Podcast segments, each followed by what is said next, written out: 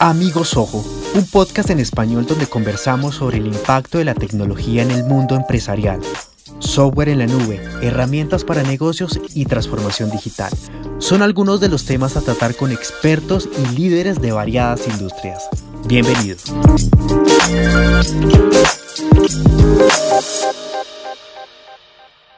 Hola a todos y bienvenidos a una edición más de los Soho Live un espacio en el cual hablamos sobre cultura digital, tecnología y sociedad. El episodio de hoy, además, lo podrán encontrar en nuestro podcast Amigos Soho, que encuentran en las principales plataformas de audio que existen. Estamos en Spotify, en Deezer y en Google Podcast. Hoy vamos a hablar sobre las noticias falsas, un fenómeno que en los últimos años ha venido creciendo y se ha venido consolidando tristemente eh, afectando a, organizaciones, a personalidades, incluso a personas comunes y corrientes, eh, y que se encargan justamente, como su nombre lo indica, de difundir información que no es verídica, que no es cierta, verdades a medias, eh, todo para afectarla de alguna forma. Para hablar de este tema, hoy contamos con Mauricio Jaramillo. Él es cofundador de Impacto TIC y es su director editorial. Él es un experto en el tema y con quien vamos a hablar durante la próxima hora. Esperamos también que ustedes nos acompañen con sus preguntas y sus comentarios sobre este tema. Para esto pueden hacerlo a través de la plataforma por la cual nos estén observando, LinkedIn, Facebook o YouTube. Hola Mauricio, buenos días. Alejandro, muy buenos días, muchísimas gracias por la invitación y bueno, un honor estar de nuevo aquí en estas transmisiones que ustedes están haciendo y con las cuales están educando e inspirando a empresarios en Latinoamérica. Muchas gracias, Mauricio. Pero bueno, Mauricio, entremos un poco en materia para hablar de estas noticias falsas. ¿Cómo podemos definir estas noticias falsas? ¿Qué son las fake news? Bueno, eh, tener una definición exacta es imposible porque además esto evoluciona, entonces va uno añadiéndole cosas. Eh, yo diría que noticias falsas es como hemos agrupado todo tipo de desinformación, pero realmente la palabra correcta diría que es desinformación. Y en esa sombrilla de desinformación, ¿qué hay? Noticias falsas, que son noticias fabricadas, creadas específicamente para un efecto, para engañar, para manipular, para atacar a otro. Eh, pero además de noticias falsas o fake news propiamente dichas, están las denuncias falsas, están las injurias, las calumnias, lo que en inglés se llama misinformation o como misinformación, y son errores periodísticos eh, que terminan difundiendo una cosa que no es cierta.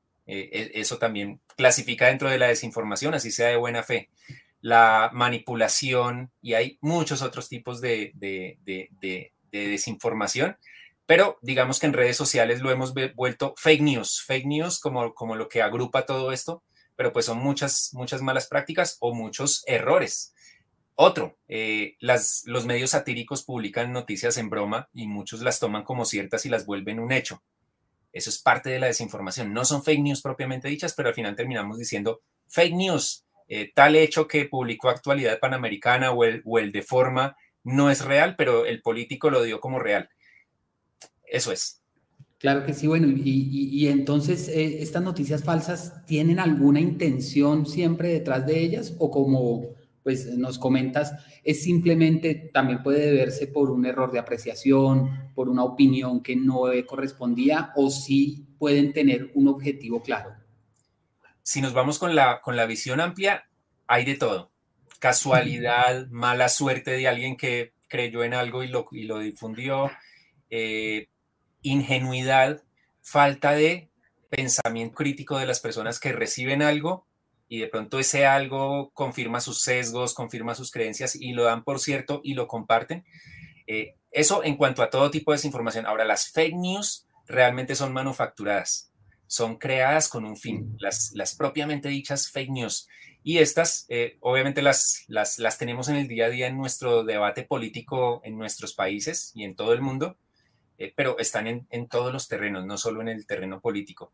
Y son creadas con un fin, un fin de generar alguna emoción, miedo, desesperanza, indignación, eh, o generar acciones, entonces algo que indigne para que la gente salga a las calles, por ejemplo, eh, o generar efectos eh, positivos para el negocio del que las crea. Entonces, una noticia falsa sobre un competidor, un rumor por allí sobre eh, algo que está pasando en, los negocios o en la bolsa para subir o bajar una acción.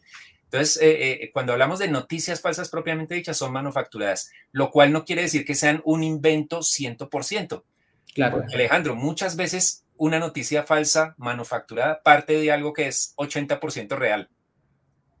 Sucedió el hecho, hay video, hay pruebas, hay documentación, pero ese 20% que se le agrega es lo que la convierte en falsa y es lo más difícil de combatir. Cuando es una mentira abierta es muy fácil. Cuando hay una mentira, pero basada en algo que ya sucedió o que es real, es muy complicado porque al final quien la quiere creer la cree y es muy difícil desmontar esa mentira ante esa persona que está convencida. Claro, y ahí viene, y ahí viene también un, un gran problema y es en qué momento es opinión, en qué momento es información ¿Es, fácil identificar ese tipo de noticias de alguna forma o que, cómo puede uno identificar esas noticias cuando definitivamente toman algo real y lo que hacen es darle una interpretación inadecuada para fortalecer algún argumento o para atacar a un contrincante? Es, es muy difícil, además Alejandro, porque los creadores de noticias falsas en realidad se han profesionalizado. Entonces, ellos, los, los, los expertos ya en el asunto, saben cómo blindarse al final, por ejemplo, lanzan un tweet diciendo, ¿será que es verdad tal rumor? Pero ellos tienen credibilidad, tienen una plataforma, tienen 100 mil seguidores, eh, tienen quienes ya les retuitean o les amplifican en las otras redes. Entonces, esa pregunta inocente, en realidad lo que está buscando es engañar y manipular, pero se han blindado. Si alguien les dice usted miente, no, yo solo hice una pregunta. Entonces, son expertos en esto. Eh, es muy difícil combatirlos. Eh, tal vez lo que uno podría decir, lo más efectivo que es, es seguir las técnicas del fact-checking o de la verificación de contenidos que algunos medios de comunicación siguen. Entonces, eh, revisar exactamente la afirmación, desmenuzarla, dice, dice lo hizo o dice pudo haberlo hecho, y ahí cambia totalmente si es mentiroso o es engañoso. Claro pero obviamente ahí no hay, eh, lo difícil es que no hay una línea que separe la verdad de la mentira, porque además, verdad es algo también que hay, es subjetivo. Lo que para usted es una verdad, para mí puede ser, es cierto, pero, y ahí se complica todo. No, sin ninguna duda, sin ninguna duda. Bueno, las, las noticias falsas han existido, no es un invento nuevo, es decir, creo que llevan siglos existiendo, casi que desde la misma creación de los mismos periódicos eh, en el siglo XVIII o XVII también surgieron. Yo diría eh, en los jeroglíficos egipcios, ahí debe haber fake news. Totalmente, totalmente. naturaleza también. Sin embargo, esta explosión de, los última, de la última década, podemos decir, en cuanto a esta información, eh, sin ninguna duda las redes sociales tienen cierto eh, papel protagónico en, esta difusión eh, y en su creación. ¿Cómo, ¿Cómo están trabajando las redes sociales para eso mismo, para popularizar las, las, fake news? Alejandro, tal vez el año en el que se, en el que la humanidad puso los ojos en la problemática de las fake news fue 2016. ¿Por qué? Porque en Estados Unidos sucedió la elección de Trump y, lo de Cambridge Analytica con Facebook. Eh, y cada país dice, y lo nuestro. Entonces en, Inglaterra dicen lo de Trump, de Cambridge Analytica y el Brexit. En Colombia decimos lo de Trump y el plebiscito. Y cada país tiene algo que sucedió en 2016 como que, que hizo que se pusiera mucho más eh, en, en la agenda pública. Gobiernos empezaron a ponerle los ojos encima. De hecho, Facebook todavía sigue haciendo reportes de todo lo que hace para evitar toda esa manipulación y a partir de ahí como que se volvió un tema prioritario para la humanidad. Eh, antes pues ya existía, pero ¿qué hicieron las redes? las redes han hecho o han permitido algo y es primero una amplificación mucho mayor, eh, una velocidad que era imposible antes eh, y han permitido que surjan líderes de opinión sustentados en esto, sustentados en indignar, en crear de esas medias verdades o, 10% verdad y 90% falsedad, pero que al final se vuelven eh, activistas, se vuelven referentes, líderes de opinión. Eh, eso han permitido las redes. Ahora, no todo es negativo. Antes de las redes sociales y antes de Internet existían las fake news, como usted lo dice, existía la desinformación. El asunto es que se demoraba días, meses o años en, en meterse en la cultura, pero a la vez era muy difícil desmontarla. Entonces uno habla de mitos urbanos o de leyendas urbanas, cosas que de pronto sí afectaban a alguien o eran anécdotas que la gente dio por ciertas y que nunca hubo manera de desmentirlas.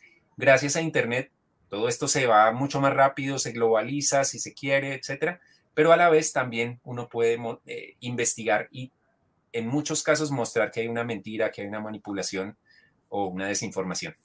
Claro, junto, junto a esta difusión de la información, las redes sociales también han tenido un papel importante en la creación de esos datos, de, esa, eh, de esos datos de los usuarios, esos eh, embudos eh, donde captan información privada de los usuarios y crean estas agrupaciones que terminan justamente llegando al gusto de la persona. Entonces, si detectan que una persona tiene una posición política afín, eh, también ayudan a, que, a crear noticias que estén afín a esa posición política para lograr que, se difundan. Eh, eh, las redes sociales realmente están interesadas en luchar contra estos problemas de privacidad de datos que permiten crear o, definitivamente lo toman como algo, digamos, circunstancial. Dos, dos, matices a lo que usted acaba de decir, Alejandro. Primero, ni siquiera, ni siquiera toman información privada es la información que ya nosotros regamos por todas partes. Porque claro, alguien podría decir, no, es que entonces yo me salgo de las redes porque me están espiando y no, en realidad es lo que la gente publica, las fotos de sus hijos del colegio con el uniforme, eh, su, el nombre de su mascota, y eso no lo usan solo los desinformadores, también los delincuentes que quieren robar o estafar. Entonces, obtienen el nombre de la mascota, el nombre de los hijos, todo lo que vamos publicando en redes, no se necesita información privada. Eh, eso por un lado. Ya la otra se me olvidó, pero la respuesta. Yo creo, y obviamente no, no perdiendo el espíritu crítico hacia las plataformas, que a las plataformas les sirve que esto funcione. Muchos dicen, no, es que el algoritmo está hecho para que la gente esté eh, engañada y como ovejas y corderos. No, si si en un momento dado esto explota, pues no va a funcionar, se van a meter los políticos a regular o a prohibir o a poner restricciones. A las plataformas les interesa que esto funcione, que esto salga bien. Por eso, por ejemplo, en Twitter, donde el debate es más caliente y es más agresivo, Twitter, ¿cuál es, cuál es uno de sus, de sus nortes? Que la conversación social sea saludable. ¿Lo logra o no lo logra? Tal vez no lo logre, pero anoche estaba en un Twitter Space, creo que lo usted por ahí conectado en un momentico, eh, unos colegas argentinos decían, es que las restricciones y, y, Twitter, ¿por qué va a decir que sí o que no? Pero, ¿qué tal que no hiciera nada? ¿Cómo sería la agresividad y la... Entonces, a las plataformas les sirve, a Facebook, obviamente el gobierno lo puso como en cintura y reporten qué están haciendo, pero han hecho un trabajo de eh, alianzas con organizaciones de todo el mundo que, son expertas en combatir fake news, eh, una cantidad de políticas, de restricciones, de, cosas que a no todos les gusta, o a no todos nos gusta porque uno quisiera más libertad, pero a la vez el reto es gigante y están tomando medidas. Entonces yo creo que no lo están haciendo perfecto porque está, es, el enemigo es gigante. Es decir, esto de la, de la, desinformación no son tres personas o tres políticos o, o unos empresarios queriendo engañar. Esto es esto es, uno podría decir casi que una mafia transnacional. Son expertos en engañar, son sofisticados, ya usan inteligencia artificial, así que el enemigo es muy poderoso y obviamente en el camino hay errores, aprendizajes, excesos también, cuentas bloqueadas que no hicieron nada malo, pero que las reportaron mal, etcétera, etcétera. Entonces yo creo que a las plataformas les conviene, pero obviamente no lo están haciendo perfecto y tienen que hacerlo mejor. Claro, complementando un poco también lo que dices de las redes, eh, lo que también se ha visto mucho es que eh, estas redes reciclan información que les ha funcionado en otras partes del mundo. Entonces uno encuentra que la misma fake news con la que están atacando a un político en Perú es la misma que utilizaron en México, la misma que usan en Colombia, la misma que usaron en Chile, la misma que usaron en Argentina. y termina eso mismo, como, como eh, buscando ese éxito que ya tuvieron esas noticias en otras partes para trasladarlo a otras comunidades. Entonces es, es bien, bien difícil controlarla por esa parte. Ahora, eh, ahí, yo creo que se le fue un errorcito o no se le fue un errorcito, es algo que es común y es que decimos que son las redes. Sí. Y muchas veces cometemos un error de atribuir la culpa o el, o el dolo a quienes no es. Aquí en este caso, ¿son las redes o somos los usuarios de las redes? No, yo hablaba de las redes, las redes de creación de estas fake news, no de las redes ah, sociales, sino de las redes de... Pero muchas veces, de acuerdo, de acuerdo, son las redes de personas que saltan de aquí al otro lado. Pero al final cuando decimos cuáles son, quiénes son los culpables, son las plataformas, somos los usuarios, son los gobiernos que no regulan. Yo digo que todos somos responsables de lo bueno y de lo malo. Los gobiernos no hacen lo suficiente. La injuria y la calumnia son delitos aquí y en cualquier lugar. Y si yo llamo a alguien y lo amenazo es un delito. Pero si es en redes, en muchos países la autoridad dice, no, pero es que eso es en redes. Eso no es de verdad. Y es real. Eh, las plataformas no hacen lo suficiente. Como lo hemos dicho, los usuarios somos los principales, eh, no los principales, pero somos otro actor importante en esta cadena de desinformación. Eh, lo otro que se me ha olvidado es eh, claro, estas mentiras que se van reciclando que, y, se van personalizando buscan confirmar nuestros sesgos. Si yo tengo un sesgo contra, por decir algo, contra la policía, pues una información que diga este policía abusó de su fuerza, yo lo voy a dar por cierto, si es que no tengo un pensamiento crítico bien formado, y lo voy a compartir, así sea completamente falso. Entonces, eh, todos somos responsables, definitivamente.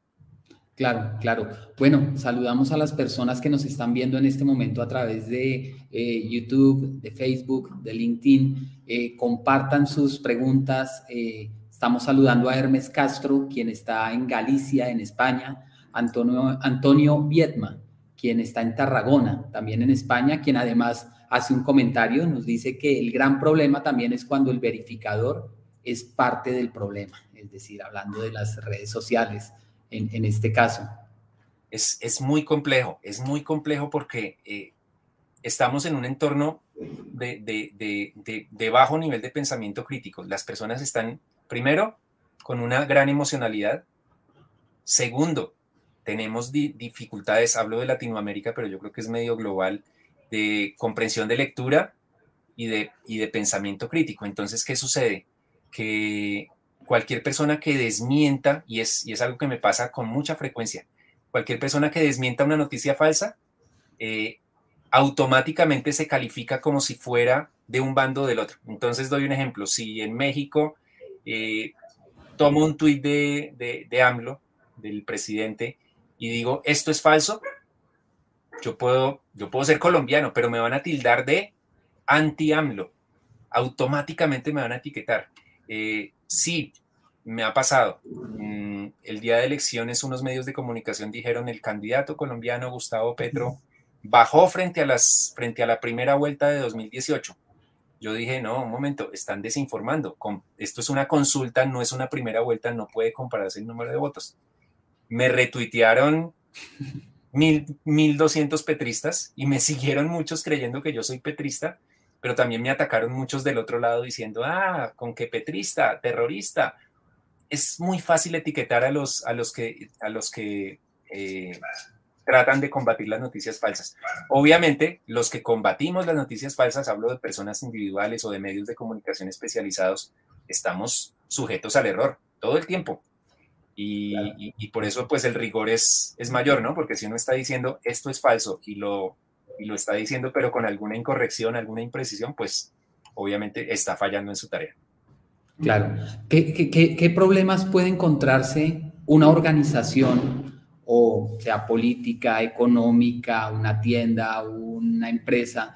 Eh, ¿Qué consecuencias puede, puede encontrar cuando recibe una noticia falsa? Y, pongo un ejemplo. Hace algunos años, eh, pues yo apoyaba a una empresa de bebidas que salió una noticia falsa que suele reciclarse cada cinco o seis años, que es la de que encontraron a alguien ahogado en un tanque de agua, pero creo que todas las empresas de bebidas han, han, sufrido esta misma noticia falsa. Eh, desde cervezas hasta gaseosas, sodas, agua mineral, siempre encuentran esta noticia falsa. Eh, ¿qué, qué, qué, qué problemas puede tener para una empresa este tipo de información falsa? Bueno, ahí la, información falsa puede hacer daño. De hecho, un, mensaje que yo siempre lanzo es, toda noticia falsa o toda desinformación hace daño. Muchos dicen, no, pero esto fue inocente, Juan Gabriel es, que Juan Gabriel esté vivo o no esté vivo, eso no le hace mal a nadie. Hace mal, hace mal porque por un lado a los que se creen el cuento les empieza a afectar su pensamiento crítico y hay personas que comienzan con un Juan Gabriel está vivo y terminan creyendo que la Tierra es plana o que la vacuna del COVID tiene el chip de Bill Gates. Eh, así que toda mentira, toda mentira o toda noticia falsa hace un daño mayor o menor, pero todas hacen daño. Ahora, para una organización, una noticia falsa que ataque su reputación, eh, no depende tanto o, o, no hay, hay muchos factores y no depende solo de la, de la clase de noticia falsa o de la clase de denuncia falsa, sino de cómo esté la organización, por los sesgos. Entonces, por ejemplo, eh, Alejandro, si hablamos mal de, de, una empresa que todo el mundo quiere, que todo el mundo eh, está agradecido porque es una empresa que le ha generado buenos recuerdos o tiene muy buenos productos, etcétera, y de pronto sale una noticia falsa, la gente la quiere tanto que por lo menos la pone en duda. Por lo menos dice, será cierto, pero si ellos siempre han hecho las cosas bien, han hecho promociones, sus productos son buenos, hacen donaciones, por lo menos la pone en duda. Si es una empresa, por ejemplo, las de telecomunicaciones, que son las favoritas de odiar en, en nuestros países, si alguien dice, tal empresa de telecomunicaciones hizo un acto de corrupción, claro, si es que a mí me robaron en mi factura hace seis años, eh, etcétera, etcétera, y lo damos por cierto. Entonces, no es solo el hecho de una noticia o una denuncia falsa, sino todo el contexto, empezando por la reputación que ya tiene esa empresa. Por eso, cuando me dicen qué puede hacer una empresa contra las noticias falsas o una organización, una de las primeras cosas es fortalecer su reputación. No es ser reactivo, sino ser proactivo. Por un lado, eh, tener una buena reputación, trabajar en esa reputación. Eh, por el otro, ser transparentes, que de eso seguramente hablamos más adelante. Eh, y, por, y en tercer lugar, y eso sí ya reactivo, es reaccionar muy rápido. ¿Por qué? Porque por esa velocidad de las redes, el que calla otorga y el que calla en cuatro horas hoy en tiempos de Twitter y de TikTok eh, puede estar dándoles ventaja a los, a los que están mintiendo o están atacando la reputación de la empresa. Entonces, reacción rápida, tener un, tener un protocolo de, para reaccionar a una crisis o a un ataque es algo clave hoy en el entorno digital. Perfecto, bueno, desmenucemos un poco esos, esos componentes. Como bien dices, sin ninguna duda, la mejor forma de contrarrestar las noticias falsas es trabajar en la, en, la empresa y en ofrecer unos productos, unos servicios y tener una reputación muy buena antes de que surjan. Eh, esto suele ser difícil. Eh, y en este caso me imagino que lo que también hay que fortalecer son las redes de escucha en redes sociales para estar alerta de qué puede estar surgiendo. Sí, señor, totalmente de acuerdo. Ahí, pues por mi trabajo contra las fake news y todo eso, también me han buscado organizaciones para ayudarles a, enfrentarlas. Y algo que he identificado, primero, eh, no, hay un, no hay un protocolo no hay un plan de escuchar lo que se dice. Entonces, es lo primero y, completamente de acuerdo. Si no sabemos qué dicen de nosotros, ¿cómo lo enfrentamos? Eh, y es algo que para muchas organizaciones es complicado, porque organizaciones sobre todo que saben que están en el en el blanco, en el ojo del huracán, normalmente tratan de hacerlo del avestruz, esconderse, evitar esto y decir, no, yo mejor no me entero y así no sufro.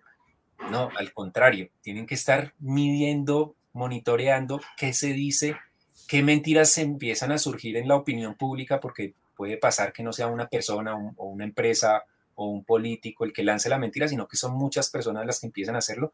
Entonces, esa escucha es clave. Segundo, crear redes de apoyo. En, Colombia, no sé si en, creo que en México no se usa el término, pero se habla mucho de bodegas. Entonces, las bodegas de un partido político, las bodegas de un, de un candidato, etcétera, etcétera. Eh, las bodegas eh, tienen una connotación negativa, pero crear grupos de apoyo está bien. Entonces, supongamos, si una empresa, la de, la de gaseosas, la de refrescos, eh, sabe que hay unas amenazas por el lado de las fake news del, tanque, pero también de puede haber un rumor de corrupción o rumores de, violar la ley, etcétera. Pues primero debe eh, evaluar cuáles son esas mentiras que, en, las que está pudiendo estar en riesgo. Segundo, evaluar quiénes, es hacer toda una estrategia anticrisis, evaluar quiénes pueden ser sus potenciales enemigos en este caso. Entonces, quiénes podrían inventarme algo a mí, empresa, de refrescos. Tercero, ¿quiénes pueden ser los que armen esa red de apoyo? Entonces, ahí cuando hablamos de red de apoyo no quiere decir eh, ni trolls que ataquen al enemigo, ni, ni, activistas que empiecen a promover la empresa, hablar bellezas de la empresa, sino una red que esté, tenga la información correcta y pueda intervenir en, en el momento clave. Entonces, periodistas, incluso periodistas críticos, pueden ser parte de una red de apoyo si son periodistas éticos. ¿Por qué? Porque si un periodista ha sido crítico de la organización, pero se le da la información de forma correcta, transparente y se le dice, mire, esto es, esto es lo que tenemos, el periodista por lo menos va a dejar de compartir cosas que no son ciertas claro. y puede intervenir incluso en la conversación social diciendo, esto es falso, lo que es real es esto y la empresa se equivocó en esto, pero en realidad no cometió un delito. Bueno, entonces crear redes de apoyo con periodistas, con tuiteros o usuarios de redes sociales, ciudadanos que simplemente sean fans de la marca o sean seguidores del tema o, o a los que han criticado, pues darles la información para que vean que no es real. Eh, creo que esas son, son algunas de las, de las pautas y reaccionar rápido. O sea, si se crea ese protocolo, no tienen que pasar dos días hablando los directivos y el equipo de comunicación. ¿Qué hacemos? No, eh, ah, listo, aquí nos están haciendo el ataque, el plan cuál es, activemos a, tres aliados que tenemos en las redes que pueden ayudarnos a desmentir, lancemos rápido un comunicado o una pieza gráfica en las redes diciendo esto es falso, o, confrontemos al que está mintiendo diciéndole eh, esto, es, esto es falso y, está cometiendo un error, etcétera, etcétera.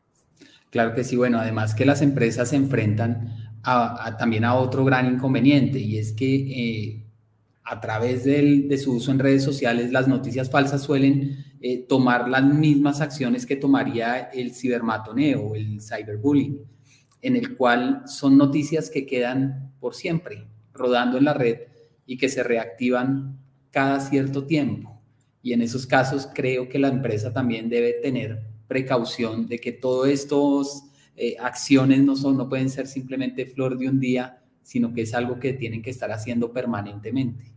Es clave eso, Alejandro, y además es, es, es una razón fundamental para nunca hacerse el loco, como decimos en Colombia, como lo dirán en México, hacerse el de las gafas, el que no es tan grave, no hagamos nada. ¿Por qué? Porque puede que hoy se lance una noticia falsa contra mi empresa, eh, pero no prospere, tenga por ejemplo, si es en Twitter, tenga cinco likes y un retweet y no pasó nada. No hagamos nada. Listo, pero eso, dentro de un año, alguien lo puede encontrar, alguien que tenga una plataforma, unos seguidores, una credibilidad y lo puede volver a, a lanzar y nunca se desmintió. Entonces no se trata de estar desmintiendo todo porque pues sería muy desgastante, obviamente hay que priorizar, pero siempre medir y dejar claro y tener claro qué merece ser desmentido, qué merece ser aclarado y no dejar cabos sueltos porque, como usted dice, eso queda ahí y en cualquier momento puede ser reciclado, reutilizado, eh, pues con el fin de hacer daño. Claro, las, las, personas, los usuarios de las redes sociales son conscientes de, de, estos riesgos, de estos problemas que puede acarrear una información falsa, desde acabar con una empresa hasta afectar la reputación de una persona, o lo toman como, bueno, es alguien que está hablando lo que yo creo, entonces yo lo comparto porque igual un like o un retweet no se le niega a nadie. Sí, ahí, falta mucho pensamiento crítico y, falta ciudadanía digital. ¿Qué sucede? Que usamos las redes sin ser muy conscientes de, de qué tanto daño hacemos, qué tantas mentiras recibimos y difundimos eh, Alejandro, en Impacto TIC somos aliados de Facebook en, un programa global que se llama Soy Digital y hemos capacitado más o menos 32 mil personas en ciudadanía digital y en estos temas de fake news y, algo más, marca personal, etcétera. Eh, y hacemos un sondeo previo, una pruebita, y el 70%, más o menos 70, 72% de los que inician Soy Digital ni siquiera son conscientes de que hay un entorno de desinformación y de fake news. O sea, no es que no las sepan combatir, es que, es que no saben que existen. Imaginémonos eso. Claro. Entonces, solo con el, lo de distribuir fake news, lo que usted decía, no se le niega un retweet a nadie. Muchas personas dicen, no, yo soy una persona ética, si yo sé que eso es mentira, no lo comparto. Pero esto no sé si sí o si no. Eh, digamos que compartámoslo por si acaso. ese por si acaso es el que más daño hace, porque justamente esas mentiras que son medio mentiras y con un poquito de verdad, pasan muy fácil ese filtro. Entonces, falta mucha, mucha, mucho pensamiento crítico en ese, en ese aspecto. Y se junta algo que está de moda desde hace unos cuantos años y es la cultura de la cancelación. Entonces, ¿qué pasa? Que indignar y poner a alguien contra la pared o en el blanco para que muchos lo ataquen y muchos lo cancelen, eh, incluidas empresas y organizaciones, es muy fácil y es muy efectivo. Y todos en algún momento, seguro que usted también ha caído y yo he caído muchas veces aunque soy, aunque después digo no debí hacerlo, eh, si alguien hace algo indebido y hay un video, uno lo comparte indignado y obviamente eso funciona y se vuelve viral y lo comparten muchas personas y uno dice, sí, hice justicia. Ese afán justiciero y ese afán de cancelar también hace daño. Claro, la sanción social es necesaria y, y, las redes sociales nos permiten hoy que lo que la justicia muchas veces no hace, lo que las autoridades no hacen, pues eh, los ciudadanos por lo menos ejerzamos la sanción social. Si una persona en pleno inicio de pandemia salió a las calles, estoy recordando un caso que yo compartí, después digo, debía de hacerlo, ¿no? Eh, salió a las calles y empezó a toserle a la gente sin tapabocas eh, en medio del miedo que teníamos en marzo, abril, mayo de 2020, pues claro, eso indigna y la autoridad no hizo nada, entonces la sanción social puede hacer un papel, pero cuando pasamos de la sanción social al matoneo, y entonces en vez de esta persona debe cumplir con las normas, eh, pasamos a vive en tal, en tal lugar, esta es su dirección y láncenle piedras, ahí hay un, trecho grande entre una cosa y la otra. Y ahí eh, la cultura de la cancelación puede afectar a las empresas. Así que es, es, parte de lo que tenemos que tratar de cambiar. Claro, hay otro concepto que también me gustaría que, de pronto nos, nos, comentaras también tu posición y es el tema de la polarización. Pareciera que las redes sociales eh, y el mal uso de las redes sociales se ha encargado de eliminar los grises. Todo es blanco o negro. Y, no hablo solamente de política, sino hablo de esta empresa es buena o es mala. Este personaje es bueno o es malo, nada más. Eh, ¿cómo, ¿Cómo ves un poco este tema y, y que también termina siendo ese combustible? para que la gente crea cosas que no son y comparta este tipo de informaciones. Es, es otro de los, de, los, de los males digitales que, que nos aquejan. Y usted lo decía, no es solo en política, es en empresas. Entonces Nike, Adidas, eh, o tal gaseosa con tal otra, o el futbolista tal, en Colombia pasa, ¿no? Nos encanta enfrentar a nuestros deportistas. Entonces, Falcao o James, y entonces para defender a James atacamos a Falcao o viceversa son cosas que no tienen mucho sentido, pero funcionan en las redes. ¿Por qué? Porque avivan nuestras emociones y hacen que se comparta más. Entonces, si uno hace una reflexión pausada sobre quién es mejor futbolista, Falcao o James, eh, lo comparten cinco gatos, por decirlo de forma coloquial. Si hacemos algo de Falcao es una persona decente y James en cambio tal cosa, se dispara el debate. Y los expertos en desinformación y en viralización saben eso y aprovechan y nos atacan por donde más somos vulnerables, por nuestras emociones. Así que es parte del mal, la polarización, eh, y es muy difícil combatirla. Por lo que le decía antes de un ejemplo, si yo en mi, en mi trabajo contra noticias falsas en redes comparto algo de lo que un candidato dice como falso, van a pensar que yo soy del otro lado y me van a atacar y si, y si al otro día eh, desmonto o trato de, demostrar una mentira del otro, entonces de este lado entonces me van a querer ya, y me van a odiar del otro y, es muy complicado. Eh, el trabajo que tenemos que hacer es, eh, por un lado, activar el pensamiento crítico y, y los, las empresas que pueden estar en, en, algún momento en, esa, en uno de esos peleas y, y peleas de competidores, por ejemplo, pues no seguir el juego o sea, una empresa tiene que defenderse con los hechos, con verdades, con sus datos, nunca. Y así tenga sospechas, por ejemplo, de que es un competidor el que está atacándola, nunca caer en ese juego. Porque al final sí, puede que se viralice. Puede que si la empresa fabricante de, gaseosas eh, A eh, ataque a la otra, se vuelve viral. Por supuesto que eso va a ser, pero al final pierde su reputación. Entonces, la recomendación es siempre con la verdad, siempre con los hechos y nunca jugar ese juego de polarización que usted menciona. Sí, no, estabas comentando entonces. Sí, no, entonces que no, ninguna organización y ha extendido a políticos, a deportistas, deben seguir el juego de la polarización. La gente, el público y los, los que están ahí activos en redes son felices con eso. Si un artista, un residente, le lanza un ataque a un J Balvin, pues de una vez se forman los bandos. Y claro, si, el, si este le responde al otro, entonces todo va creciendo, ellos ganan más fama de la que ya tienen, la gente que los visibiliza también gana muchos retweets y seguidores y, likes en TikTok y en Instagram, pero al final, ¿quién gana con eso? ¿La sociedad gana con eso? ¿No? Y lo mismo con las empresas, no deben seguir ese juego.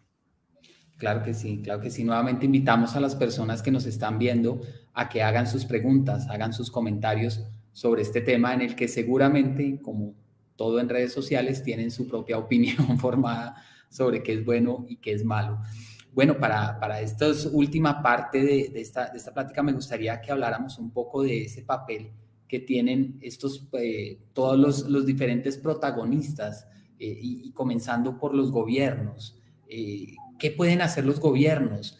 ¿Puede haber alguna legislación que, que, ayude a eliminar las, las, las, las, noticias falsas? Vemos que muchos países, digamos, que tienen unos, unos estados extremistas, eh, tienen penas muy altas y muy severas contra quien difunda información falsa, pero pues bueno, ellos tienen los jueces también para determinar qué es falso y qué no es falso. ¿Qué pueden hacer los gobiernos?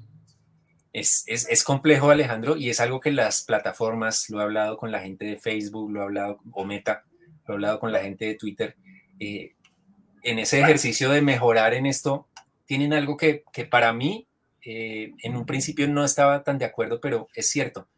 Son las plataformas o son los gobiernos los que le dicen, le, deben decir a la gente qué creer y qué no creer. Me refiero, por ejemplo, a la Tierra es plana. Los terraplanistas tienen comunidades que están haciendo daño, engañando a gente y metiéndola en un mundo de conspiraciones, pero ¿tienen derecho a expresarse o no? Es complicado. Libertad de expresión versus todos los, los, derechos que vulnera de pronto la desinformación, eh, los daños que hacen. Entonces hay que encontrar el equilibrio. Las plataformas que equilibran han estado buscando o encontrando, eh, no eliminar, no bloquear a los de las noticias falsas, pero sí quitarles alcance. Entonces, una persona ya reportada por muchas noticias falsas probablemente ya deje de ser viral en Facebook porque ya, ya tiene un antecedente y ya el algoritmo no lo premia. En Facebook, en Twitter eso no pasa. Me gustaría que pasara para que los desinformadores tuvieran menos alcance, pero censurarlos y expulsarlos por mentir, pues al final es como tomarse un derecho que ni los gobiernos hacen, porque mentir no es un delito. Entonces es complicado. Ahora, eh, las legislaciones existen. Hay, hay en, este, en este entorno de, del análisis digital, hay colegas que eh, dicen que los gobiernos deben entrar a legislar eh, o, los, congresos, los parlamentos a legislar y los gobiernos a, tomar medidas. Y yo digo, puede que en algunos casos puntuales sí, delitos nuevos que surjan con la tecnología, por ejemplo, el fraude con criptoactivos o con NFT, cosas que, que no existían y que empiezan a surgir, pero los delitos en general y las normas ya existen. Si existe el delito de calumnia, háganlo cumplir, y si yo digo tal persona es un asesino, pues es una calumnia. Y ya estoy cometiendo un delito si no tengo pruebas, obviamente. Eh, hagan cumplir las normas y no, no tienen que empezar a inventarse cosas nuevas, porque es que el peligro es que los políticos que no entienden de este entorno digital, al final nos dicten qué es lo bueno, qué es lo malo, y nos pongan unas normas que al final lo que hacen es frenar este, esta evolución digital que en general es positiva. Hoy hemos hablado de un tema negativo, pero que si uno hace un balance de todos los males y todo lo bueno de lo digital, pues creo que es mucho más lo bueno. Entonces no lo dejarían los gobiernos, pero hagan cumplir las, cumplan y hagan cumplir las normas que ya existen. Claro, no, no, no hay que ver todo lo, lo negativo porque además las redes, internet siempre han traído más cosas positivas que negativas. Eh, en este caso, como bien dicen, las redes sociales seguramente también están preocupadas por, por este tipo de información a ellas no les conviene tampoco volverse este tipo de plataformas. De hecho, veo que Twitter ahora puso una nueva herramienta para, para, para ya no darle like, sino un dislike a los comentarios que puedan ser eh, para bajar polémicos o, o, mentirosos en este caso. Sí, señor. Eh, ahí las plataformas siguen experimentando. Algunas cosas funcionarán, otras no, pero es necesario tomar medidas. Eh, ahora está la polémica, como paréntesis breve, de Elon Musk quiere comprar Twitter y quiere entonces, eh, dice que la libertad de expresión no está garantizada en Twitter. ¿Qué quisiera hacer él entonces? Que no haya normas y que cualquier persona diga lo que quiera, incluso generando violencia. Es complicado y ese es otro, otro debate largo. Pero volviendo a lo de los gobiernos, ¿qué sí deben hacer los gobiernos? En Colombia lo hacen, en otros países, en algunos casos sí, y es educar educar. Si tenemos una ciudadanía digital formada, si los 32 millones de colombianos usuarios de Internet, si los, ¿cuántos hay en, México? Ciento... Estamos hablando de poco más de 100 millones de usuarios de Internet. 110, 100, sí, exacto, millones de usuarios de Internet. Si tiene una ciudadanía digital bien formada, si tiene el pensamiento crítico activado, se reduciría muchísimo no solo la desinformación y el éxito de los manipuladores políticos, empresariales, económicos, sino también el matoneo, eh, los discursos de odio. ¿Por qué? Porque la gran mayoría de los que participan en la desinformación no, no son personas malas, no son personas malvadas queriendo manipular a otros, son personas que están siendo canal y son al final siendo utilizados por esos desinformadores. Entonces, educar a la gente es, un camino importante. Y educar a la gente es a los usuarios que hoy estamos en Internet, eh, a los adultos con programas de capacitación, eh, tanto gobiernos como organizaciones, como lo que contaba que hacemos con Soy Digital, y también empezar a pensar en programas para los niños, para las futuras generaciones. Yo llevo años diciendo, en Colombia debería formarse a los niños, pero como parte del plan de estudios ciudadanía digital o llámenlo pensamiento crítico. En otro, en otro tiempo hablábamos de lectura crítica de medios, pues que esto ya no es lectura, es consumo, es producción a la vez. Entonces, algo que puede estar abarcándose en ciudadanía digital, pero desde niños. Si un niño a los 8 años, a los 10 años empieza a, a, ser formado en pensar, en no dejarse manipular, en no dejar que, los, que sus miedos y sus sesgos le dicten qué hacer y en qué creer, ahí tendríamos una generación posterior pues mucho más formada y eh, pues unas sociedades mucho más, más sólidas y más eh, ceñidas a lo real y no a todo esto que nos han vendido. Claro, bueno, ya para terminar también eh, hablemos un poco desde el periodismo, desde el periodismo tradicional, desde el periodismo responsable, ¿qué se puede hacer contra estas fake news donde ellos también terminan siendo víctimas y en algunas ocasiones parte. Digo víctima cuando la gente piensa que un medio tiene algún eh, interés. Sí, algún interés por no publicar algo que la gente da por hecho. Eh, y bueno, y parte cuando terminan publicando cosas simplemente porque las vieron también en internet o en redes sociales. Es complejo y eso nos da para una conversación larga, pero es, es definitivamente podemos ser parte de la solución, los periodistas y los medios, pero estamos también siendo parte del problema y diría en, modo autocrítico que, a veces somos más problema que solución. ¿Por qué? Porque uno diría, bueno, listo, eh, un muchacho en, Sinaloa o en Bucaramanga, sin ilusiones, sin estudio, encuentra que en las redes eh, indignar y replicar y crear mentiras le está funcionando, se está volviendo popular.